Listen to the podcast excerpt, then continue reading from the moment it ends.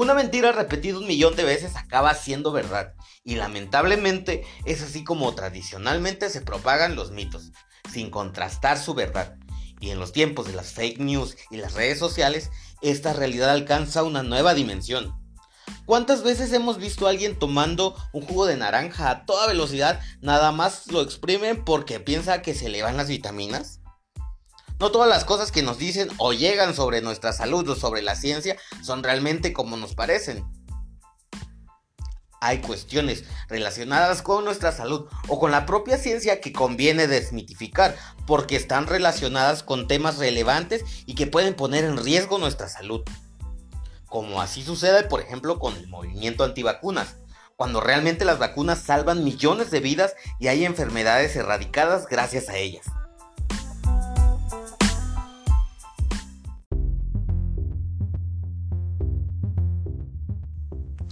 Hola, ¿cómo estás? Bienvenido una vez más a Es Ciencia. El día de hoy vamos a tratar algunos mitos sobre la medicina y salud que te conviene saber. Quédate en este podcast que va a estar bien interesante y dale seguir si es que no me has seguido para que te enteres de los nuevos temas que estamos subiendo. No te despegues ni un solo segundo porque cada tema te va a sorprender. Pues bien, comencemos.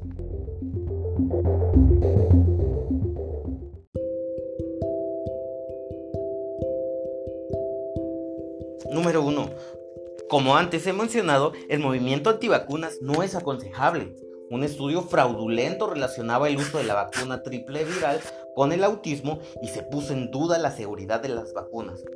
Este estudio se comprobó después que era malintencionado, que tenía intereses económicos del principal firmante y se retiró, pero la idea quedó en el ideario colectivo.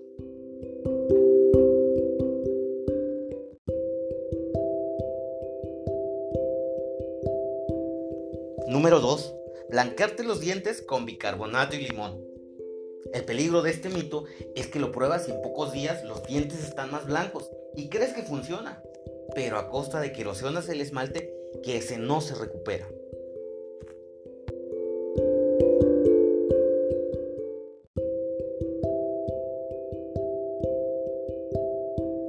Número 3. Las cremas solares no deben llevar filtros químicos. Ahora está poniéndose de moda que no tengan filtros químicos y si tienen que llevar filtros químicos son los más modernos y por ejemplo convierten la radiación UV en radiación inocua. Son muy cosméticos, no dejan rastro blanco y son fórmulas más fáciles.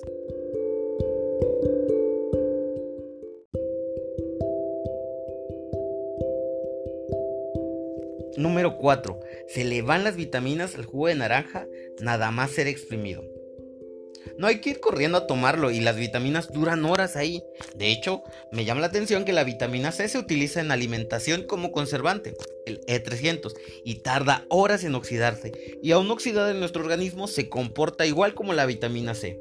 Aparte, la idea de que cura el resfriado no es cierta. Un premio Nobel dijo que la vitamina C lo curaba, pero todos los estudios que se hicieron a raíz de eso demuestran que no hay ningún tipo de relación.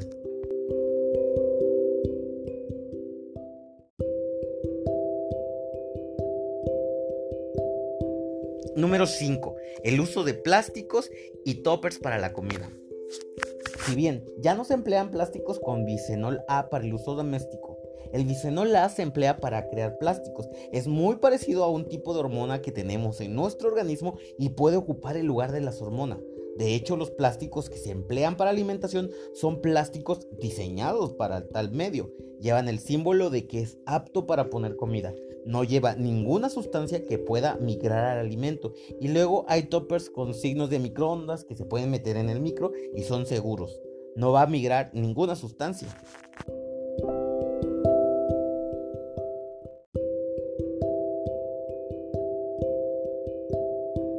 Número 6 comer chocolate hace que te salgan granos. Tiene una razón de ser porque sí que se ha probado que alimentos con un alto índice glucémico dan picos de glucosa en sangre rápidamente. Por ejemplo, los productos con azúcares añadidos como el chocolate o los panes, por ejemplo. En personas con acné sí pueden favorecer que tengan un brote. El cacao está comprobado que no afecta el acné, incluso la cantidad de antioxidantes favorecería el acné.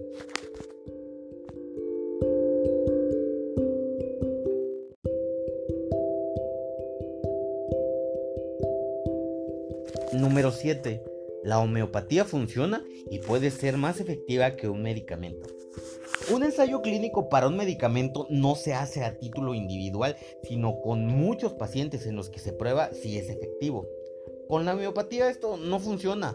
La gente piensa que le funciona la homeopatía porque es muy efectivo en realidad para el efecto placebo.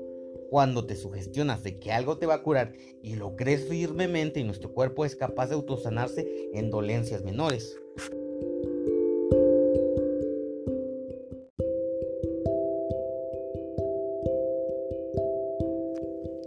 8.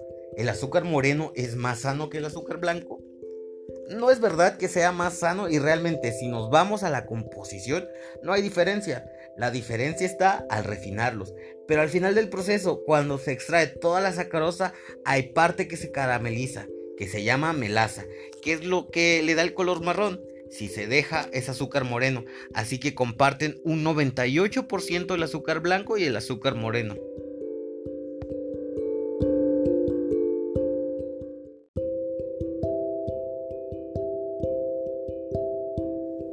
Número 9.